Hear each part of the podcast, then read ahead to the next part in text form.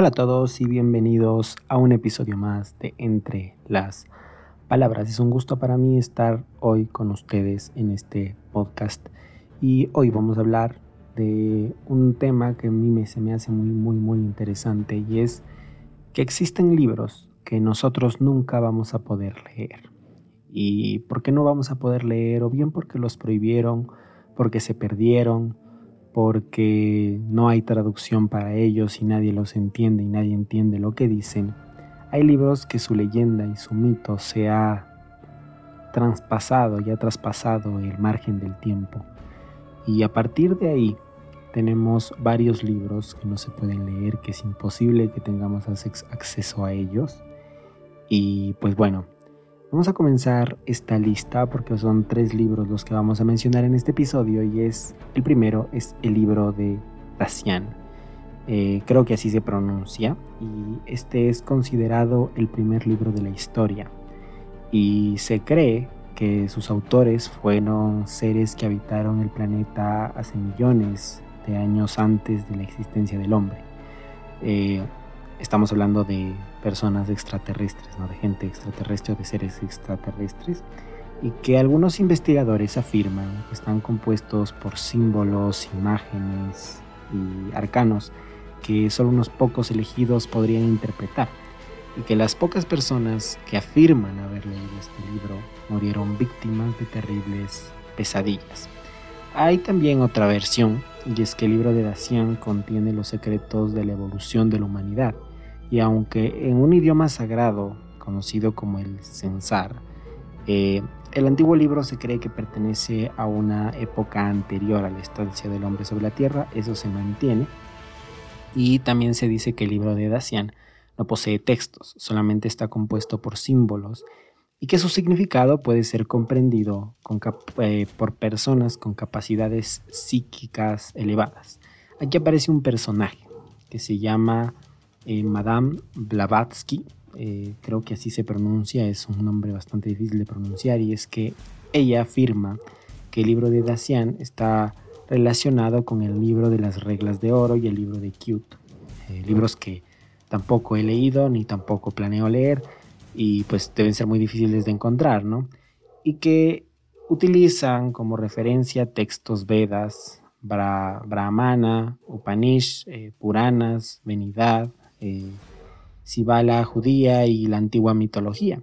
Eh, Madame Blatsky también afirma que el libro de Dacian realmente se encuentra en la Biblioteca Universal, la cual se encuentra a más de 250 metros de profundidad en la biblioteca en el Himalaya, y siendo propiedad del rey del mundo y que nadie puede tener acceso a este libro. Y ella dice que accedió a él, Madame Blatsky eh, afirma que accedió a él por imposición de su maestro. Es, verdad, no es verdad. Es una teoría, es algo que ella dice, pero la realidad es que este libro es prácticamente inaccesible para cualquier persona, así que nunca lo vas a poder leer ni nunca lo vamos a poder leer. Los comunes mortales, como de seguro somos los que estamos escuchando este podcast. Eh, el segundo libro, que no vas a poder leer jamás, es, se lo conoce como el libro de Voynich. Eh, este libro está escrito en una lengua aún desconocida. Este libro existe. Y lo más interesante de este libro es que ha sido sometida a diversísimas pruebas y no se sabe lo que dice ni lo que intenta decirte porque el idioma en el que se escribió es un idioma completamente desconocido, ¿no? Y desde hace un siglo este libro es materia de estudio de prestigiosos historiadores, lingüistas, matemáticos, ingenieros, incluso astrónomos y botánicos. Y bueno, la, la Agencia Nacional de Seguridad estadounidense intentó descifrar su contenido durante tres décadas y no lo consiguió. Y el profesor William Nelboth, eh, condecorado por descifrar mensajes alemanes durante la Primera Guerra Mundial, dedicó sus últimos años de vida a estudiar este manuscrito pero mientras lo estudiaba fue perdiendo la cordura gradualmente hasta que falleció o murió. Al menos eso dice la leyenda.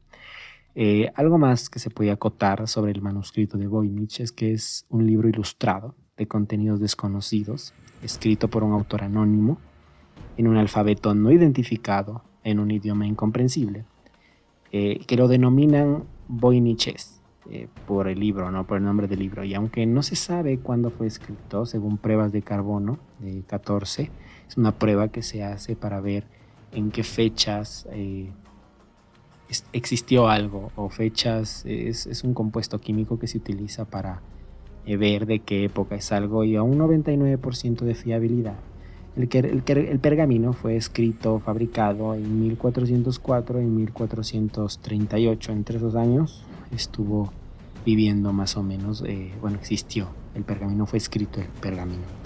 El nombre del manuscrito se debe al especialista lituano en libros eh, antiguos, eh, Wilfried Voynich, quien lo adquirió en 1912.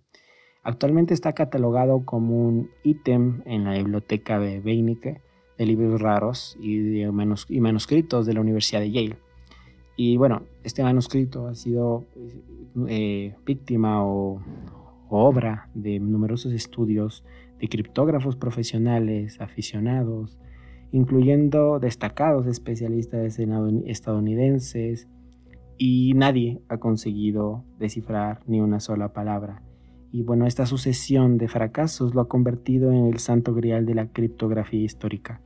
Eh, pero a su vez ha aumentado la hipótesis del que el libro no es más que un elaborado engaño, ¿no? O sea, hay mucha gente que también se supone que simplemente fue alguien que escribió algo completamente absurdo, eh, una serie de letras o de símbolos que no tenían ningún sentido.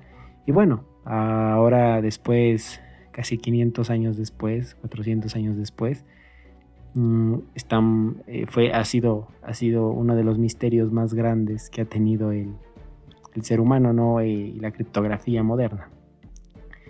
Eh, bueno, la, primera historia de su existencia data de 1580, eh, cuando el emperador Rodolfo II de Habsburgo, muy interesado en las ciencias ocultas, la magia y las rarezas, lo adquirió por una elevada, elevada suma de 600 ducados ingleses, que en esa época era muchísimo dinero, a John Dee, el libro tiene alrededor de unas 240 páginas de pergamino y se utilizó una pluma de ave para escribir el texto y dibujar las figuras con pinturas de colores. Es un libro que es muy probable que nunca se descifre y por, por eso mismo jamás vamos a poder leerlo. ¿no? Y el tercer libro, ese libro creo quizás el más misterioso de los tres que hemos tenido el placer de conocer en este podcast, ¿no? Y el libro 3 es Excalibur. Este libro también es un libro del cual no se tiene registros, no se puede leer, no se puede acceder a él, no es como este libro de Voynich que es muy probable que hay, mucha gente que dice que lo puedes encontrar en internet, no lo vi realmente, pero hay mucha gente que dice que sí lo puedes encontrar en internet, no lo vas a entender, obviamente, pero lo puedes encontrar, ¿no? Excalibur es un libro que no vas a encontrar. Y su autor, L. Ron Hobart, fundador de la cienciología, eh, quien declaró en 1948 que se inspiró para escribirlo durante los ocho minutos que clínicamente estuvo muerto mientras lo operaba. Se dice que su contenido da la respuesta a todos los enigmas que históricamente ha tenido el hombre, ¿no? Eh, de dónde venimos, cómo se creó el universo, si existe un Dios. Y Hubbard aseguró que contenía un saber absoluto, poderoso y de las claves de la existencia humana. Las, las primeras copias que, él realizó o que él escribió se, se hicieron circular entre sus amigos más íntimos y mientras lo leían todos comenzaron a sufrir alteraciones mentales y muchos de ellos fueron internados en distintas clínicas psiquiátricas. Esto nos lleva a preguntarnos, ¿es posible que un libro cause tanto desorden mental, emocional y logre desestabilizar a una persona a tal nivel de llevarlo a una clínica psiquiátrica, a una persona completamente normal, a todo a quien, a quien lea este libro? Eh, y esto hace que surjan algunas preguntas de que si este libro es real y si será cierto que causa en aquellos que se atrevieron a leerlo. Eh, hay mucha gente que pregunta si alguien es capaz de leer Excalibur después de las eh, diversas advertencias, ¿no? Y yo creo que sí, hay muchísima gente que seguro le leería. Pero, por otra parte, ¿qué fuerza sobrenatural sería capaz de causar que una persona se suicide? todas estas interrogantes que no han sido respondidas, que solo se quedan, solo quedan las evidencias y los resultados palpables, que aquellos que terminaron encerrados en un manicomio o acabaron con sus vidas, ¿no?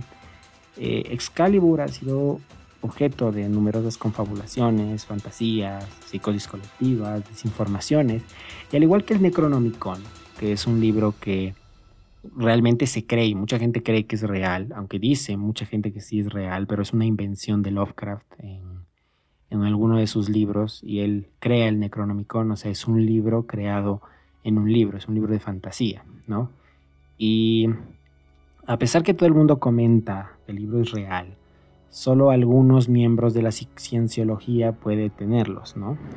Y bueno, se menciona que los seguidores o los amigos de Hobart eh, cuentan, ¿no? Que entre el, libro que circuló entre los amigos más cercanos del autor, eh, estas personas que leyeron el libro fueron víctimas de una especie de locura o frenesí desmesurado. Fueron ingresados a diferentes manicomios. Eh, se aseguró que el hombre, un hombre compró el manuscrito y lo cual el que lo leyó se suicidó. Y también se asegura que el editor literario que se encontraba sentado en la oficina esperando a que un lector le diera su opinión sobre el libro, este se lanzó por la ventana. O sea, el que estaba leyendo el libro, el editor estaba esperando que se diera eh, la opinión del libro y este se lanzó por la ventana, ¿no? Y como les mencionaba, este es un libro que tiene mucho que ver con la cienciología, porque la cienciología al final eh, o sea, el que escribió este libro es el creador de la cienciología, ¿no? Entonces, esto nos lleva a preguntarnos qué es la cienciología. La cienciología es una religión a la cual muy pocas personas tienen acceso. Y bueno, la cienciología afirma que las personas son seres espirituales inmortales que han olvidado su verdadera naturaleza. Y dicen que un ser llamado Seno trajo a los humanos a la Tierra en una nave espacial hace 75 millones de años. Eh, les puso alrededor volcanes y los mató con bombas de hidrógeno. Solo aquellos que hayan completado varios cursos de cienciología y que hayan gastado grandes cantidades de dinero conocen la historia plena de Seno.